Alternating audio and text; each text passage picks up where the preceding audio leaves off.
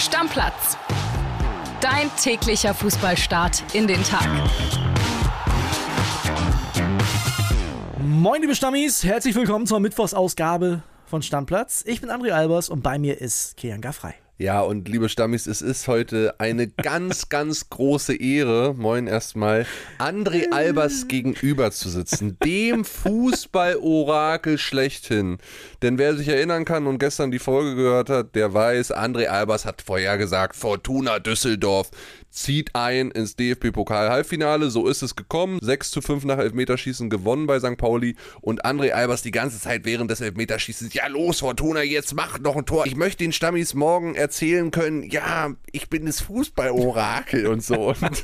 ich habe ja nicht nur gesagt, die gewinnen, sondern auch, dass es eine Verlängerung gibt. Ja, super, Albers. Also, super, toll, toll, toll. Also Tipp, ich weiß gar nicht, wie viele Hüte ich ziehen soll vor dir. Im Stammplatz-Tippspiel abgeschlagen, aber ich bin einfach eine Pokalmannschaft. Ja, super Albers, super Albers, super Albers. Hey, ich würde sagen, wir gucken noch kurz auf das Spiel, denn hatte ja doch ein bisschen was zu bieten. Ne? Die Fortuna ja. in Führung gegangen, einmal in der regulären Spielzeit, einmal in der Verlängerung, St. Pauli jeweils ausgeglichen. Das 2-2 dann äh, sogar in der tiefen Nachspielzeit der Verlängerung. Hützeler vorher noch gelb-rot gesehen, der hat sich richtig aufgeregt. Ja, und der stand ja dann witzigerweise 30 Sekunden, 40 Sekunden auf der Tribüne, mitten ja. in den Fans, war, eine, war ein Steher, wie auf St. Pauli ja viele halt stehen und dann fällt dieses Tor und alle Fans drücken ihn natürlich, herzen ihn, war eine geile Szene, hat mir gefallen, ja.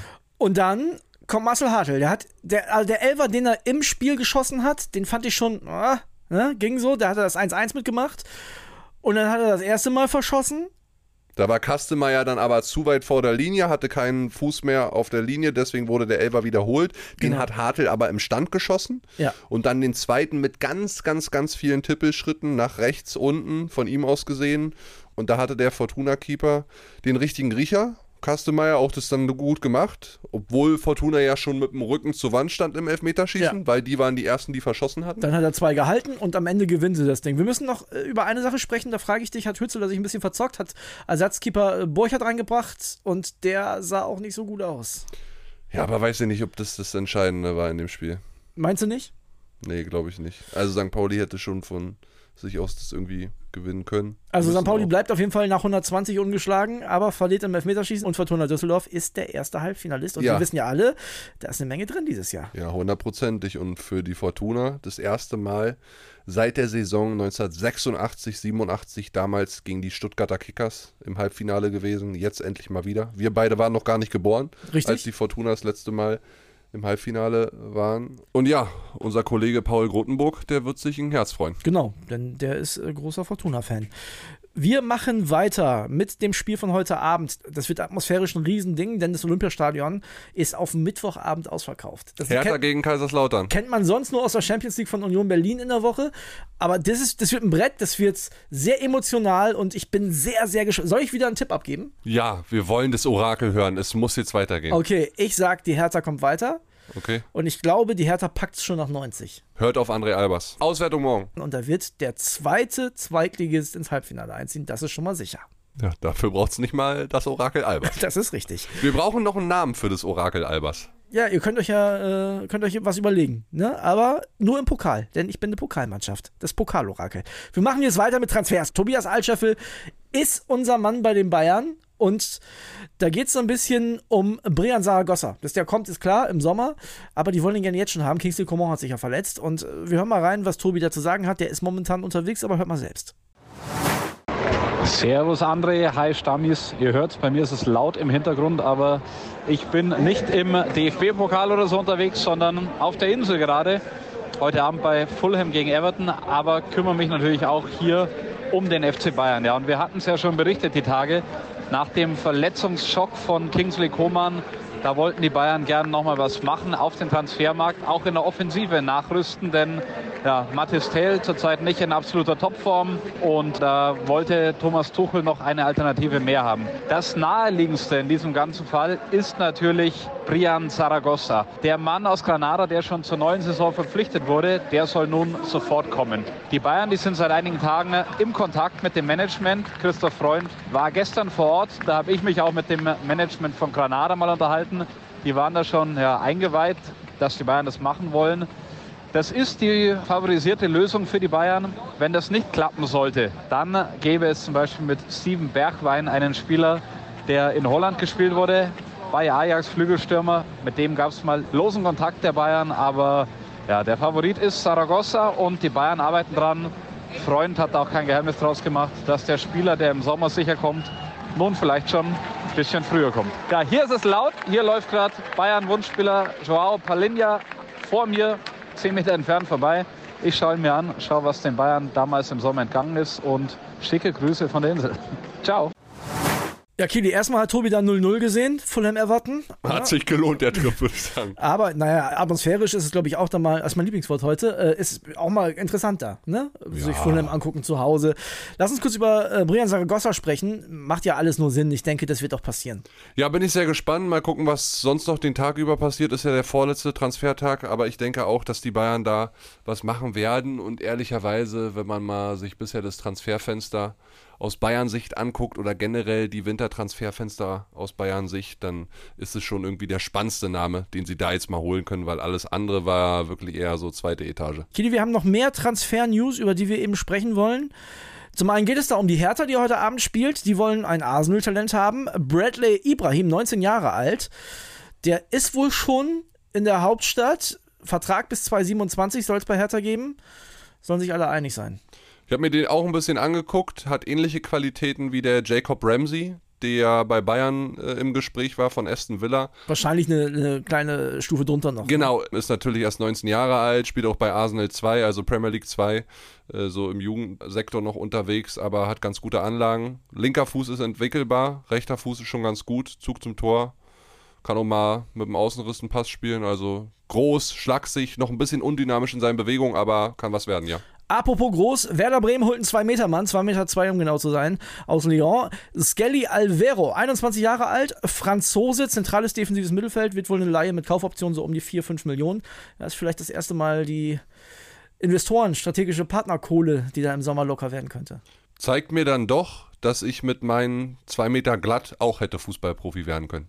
Hätte mir nochmal Hoffnung gemacht, so ein Transfer. So, das, das wird sich zeigen, ob der Spiele bekommt bei Werder Bremen. Hat acht Spiele in der Hinrunde für Lyon gemacht, kam auch erst im Sommer aus so Show. Also gucken wir uns auf jeden Fall an. Bochum hat einen mazedonischen Nationalspieler geholt mit Agon Elesi, 22 Jahre alt. Defensiver Mittelfeldspieler, ja. kommt aus Kroatien, aus der Liga. Hat sich wohl kurzfristig ergeben, die Möglichkeit für den VfL, haben zugeschlagen ja, warum nicht? Und Bochum jetzt auch einen ordentlichen Kader. Und das ist ja das Gute bei denen, die scheinen ja in diesem Jahr relativ zeitig auch schon planen zu können, dass sie nächstes Jahr wieder Bundesliga spielen. Ja, und der ist 22 Jahre, langfristiger Vertrag. Macht Sinn, ne? Toto Lucia auch zwar nochmal verlängert, aber auch alt, ne? Von dem her die Zukunft schon mal aufgleisen. Macht Sinn, ja. Und dann verabschiede ich mich äh, für heute von dir wir machen weiter jetzt mit dem Kollegen Lukas Dombrowski, denn äh, da sprechen wir so ein bisschen über etwas, was auch sehr interessant an diesem Transferfenster ist. Also Dranbleiben, Kili, du darfst den Platz freimachen. Dann von mir schon mal Deckel drauf und viel Spaß jetzt mit Lukas. So, und jetzt wollen wir über eine Liga sprechen, die in den letzten Transferphasen auch ziemlich aktiv war. Momentan ist es zumindest, was so Wechsel in die Richtung angeht, ein bisschen ruhiger geworden. Es geht um die Saudi League. Ich begrüße jetzt erstmal Lukas Dombrowski. Schön, dass du da bist. Moin, ich freue mich auch. Lukas, irgendwie hat die Saudi League trotz des Geldes den Zauber verloren, hat man den Eindruck. Du hast dich ein bisschen tiefer eingearbeitet. Woran liegt das? Genau, wir haben es mal in der aktuellen Sportbild äh, auch Saudi-Flucht genannt. Der erste Prominente war da ja äh, Jordan Henderson, der äh, von Al-Etifak dann jetzt im Januar äh, zurück zu Ajax, zurück in den europäischen Fußball gegangen ist. Äh, ein großes Interview von, von Emeric Laporte, dem, dem Abwehrchef von, von Man City, äh, der im Sommer dahin gewechselt war. Der sagte, man kümmere sich nicht so richtig um die Spieler, die hätten da teilweise eine harte Zeit, angefangen von den Staus in der Stadt über Trainings- und Spielbedingungen etc lange viele Gerüchte um den Abschied von, von Benzema und ich glaube, der vierte im Bunde war Milinkovic Savic, der bei Lazio war und der wohl gesagt hat, der seine Teamkollegen beim Supercup, beim italienischen Supercup, verrückt genug, äh, in Riyadh getroffen hat und ihnen gesagt hat, dass er gerne zurückkommen möchte. Und das sind dann so die, die vier Spieler, die, die dafür stehen, dass viele Stars trotz viel Geld da auch langsam vielleicht wieder weg wollen. Ich meine, dass da keine europäischen Verhältnisse herrschen, auch was die ganze Professionalität angeht, müsste denen ja eigentlich klar gewesen sein. Aber so schlimm haben sie es nicht vorgestellt, ja? Ja, das ist die Frage, ob es den klar geworden ist. Also ich habe äh, mit einem Experten gesprochen, der auch so ein bisschen bei der, bei der katarischen Liga schon mal äh, mitgeholfen hat, die so ein bisschen aufzubauen. Und der sagt, eigentlich muss allen bewusst sein, dieses hohe Gehalt ist zu großen Teilen auch ein Schmerzensgeld dafür, dass man nicht das gleiche Leben wie vorher äh, führen kann. Und wer das nicht vermittelt bekommen hat, da haben Spieler, da haben Berater letzten Sommer vor allen Dingen dann Fehler gemacht oder, oder sich blenden lassen von der großen, tollen Behandlung und merken jetzt, was sie da für sich selbst angerichtet haben. Wie fühlen sich die Leute sportlich? Also ich meine, Cristiano Ronaldo ist ja momentan der größte Saudi-Botschafter, hat letztens sich dazu hinreißen lassen, zu sagen, dass die Saudi-League besser ist als die Ligue 1. Würde ich jetzt mal bezweifeln. Also ja. man, man sieht das ja, wenn man sich zum Beispiel den Afrika-Cup anschaut, dass diese einzelnen Stars am Ende auch gar nicht den übertrieben großen Einfluss haben. Das wird ja wahrscheinlich in dem Zusammenhang, in dem Verhältnis zur europäischen Ligen auch so sein, oder? Also ich meine, wenn da sechs, sieben Saudis bei allem Respekt vor den sportlichen Leistungen in der Startelf stehen, dann kann doch so eine Mannschaft nicht besser sein als eine Mannschaft aus der Liga. Absolut. Also der Lille-Trainer, der, der Fonseca hat letztens ja auch gesagt, äh, schlaue Leute wissen, warum Cristiano das gesagt hat. In Klammern, weil er auch gut viel Geld dafür kassiert, äh, dass er so solche Sachen sagt. Der ist ja auch lange über den Fußball hinaus mittlerweile Botschafter, taucht auf sämtlichen auch Boxveranstaltungen so da auf. Das heißt, der ist quasi so eine Art Repräsentant für Saudi-Arabien. Genau, für den ist das ein Jackpot äh, an seinem aktuellen Karrierezeitpunkt. Und der nimmt es auch voll an im Vergleich zu anderen, wie Laporte, wie Henderson vielleicht. Sportlich, ich erinnere mich an ein Testspiel von Al-Achli mit, mit Firmino, die im, im Sommer äh, von Heidenheim 2-6 geschlagen wurden. Deswegen, ich glaube, sportlich ist das jetzt auch nicht so dass, dass das Berauschende. Ein Problem ist auch noch äh, so der ganze Fanzuspruch. Also die, die, da gibt's ja Derbys, da gibt's ja wirklich Mannschaften, die zum 150. Mal gegeneinander spielen und auch Tradition in ihrem Kreis quasi haben. Da kommen dann 30, 40.000 auch ins Stadion bei den großen Clubs. Aber Henderson hat auch gespielt mal vor, ich glaube, 696 äh, Zuschauern, also weniger als 1000. Und das gibt's an jedem Spieltag mal in einem Stadion. Also da ist noch der Weg, um das irgendwie vergleichen zu können mit einer großen europäischen Liga, ist da an vielen Stellen noch weit. Jetzt ist es so, dass sich ja viele geäußert haben. Du hast die Namen gerade genannt. Glaubst du, dass das dazu führt, dass jetzt, äh, ich sag mal, der Weg nach Saudi-Arabien dem einen oder anderen schon ein bisschen schwerer fällt, auch wenn die Scheine locken? Also ich kann mir mal vorstellen, dass gerade das Interview von Laporte, wo jemand wirklich aus seinem Gefühl spricht, was äh, daran nicht so toll ist oder was für einen Profi, der natürlich eine Sonderbehandlung in den europäischen Vereinen erfährt, der, der ein Sportlerleben hat, ja professionell, aber der zumindest mal auf dem Freitagabend äh, ausgehen kann. Und das gibt's da, da überhaupt nicht. Und äh, in, so, in so einem isolierten Leben da lebt. Also wenn das ein, ein Teamkollege oder, oder ein, ein Mitprofi so sagt, da hört man, glaube ich, schon eher hin und denkt sich, hm, wenn der das schon sagt, weiß ich jetzt nicht, ob ich mir das unbedingt antun muss. Sieht man ja auch im aktuellen Transferfenster, also dafür, dass jetzt das schon länger offen ist und das Geld, glaube ich, keine Rolle spielt, ist ja, glaube ich, Renan Lodi äh, von Marseille darüber gegangen ist. Und jetzt Rakitic, das sind so die beiden ersten größten europäischen Namen. Das ist ja echt nicht viel für das ganze Transferfenster, wer da, wer da rüberkommt. Und noch ein Aspekt, und das darf man dabei echt nicht vergessen, die haben sich natürlich mit dem letzten Sommer so ein bisschen auf die Landkarte gesetzt, dass jeder weiß, was für Clubs da sind, dass die Geld haben, quasi jeden Star holen zu können. Aber die haben in der Zwischenzeit auch quasi die WM 34 sicher und damit in Sachen Fußball und Relevanz und, und Bedeutung jetzt schon den Jackpot für sich gewonnen und haben es gar nicht mehr nötig, äh, dass man da jetzt noch groß nachjustiert in dieser Liga. Und diese Träume von, dass man unter die Top 5 Ligen etc. kommt, das war immer schon nicht unbedingt realitätsnah. Aber in Sachen Relevanz, in Sachen äh, auf der fußballischen äh, Landkarte sein, da ist die WM, ist das Ziel ist fast schon erreicht. Lass uns zum Schluss noch einen Vergleich ziehen, den ich ganz spannend finde, denn äh, die Chinesen haben ja auch mal so eine Phase gehabt, wo viele Europäer dann nach China gewechselt sind, auch in einer Transferphase. Ich erinnere mich an Oscar damals zum Beispiel, wo es ja. dann hieß, ich habe schon immer äh, davon geträumt, in diesem Verein zu spielen. Glaubst du, dass der Hype ähnlich abappen könnte jetzt, wie, wie das in China der Fall war? Denn die, die chinesische Liga spielt ja keine Rolle mehr. Ja, habe ich auch äh, häufiger äh, mit, mit Leuten gesprochen. Es ging ja sogar noch schneller. Es waren etwas weniger Stars als jetzt, also nicht diese Masse. Da gab es wohl auch Probleme oder in der ganzen Struktur, auch was so äh, Korruption und äh, im Hintergrund, wer da wie, wie was bestimmen kann. Das ist in Saudi-Arabien viel einfacher. Also da im Zweifel geht alles oben von Kronprinz bin Salman aus, Mohammed bin Salman und die Clubchefs da drüber, aber also da sind die Hierarchien völlig klar. Es ist mehr Geld drin, es sind Stars mit wirklich langen Verträgen dabei und das Fundament ist größer. In China musste man ja wirklich mehr oder weniger von, von Grund auf äh, aufbauen. Und in Saudi-Arabien sind die Vereine, wie gesagt, in dem kleineren Rahmen. Aber ein Al-Ittihad, ein Al-Hilal, die waren auch vorher schon in der Champions League in, in Asien gut. Die hatten ihre Derbys, die hatten ihr, ihre Fanbase. Deswegen glaube ich, wird das länger anhalten, aber eben bei weitem nicht auf dem Niveau und wie es im letzten Sommer der Hype war und inwieweit das das Transferfenster ja bestimmt hat. Das heißt, die Sorge, die einige hatten im letzten Sommer, dass möglicherweise demnächst nicht mehr nur Ü30-Spieler, sondern auch Anfang 20-jährige Supertalente regelmäßig nach Saudi-Arabien wechseln, die können wir erstmal nehmen, ja? Ich will jetzt nichts versprechen, aber das halbe Jahr und jetzt gerade so diese Entwicklung finde ich, man, man guckt, das ist das zweite Fenster und jetzt ist schon abgeebbt. Also es ist ja nicht so, dass irgendwie ja.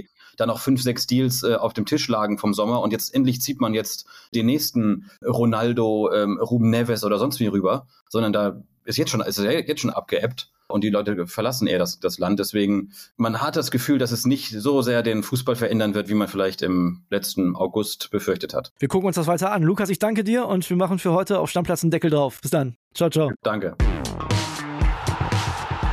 Stammplatz. Dein täglicher Fußballstart in den Tag.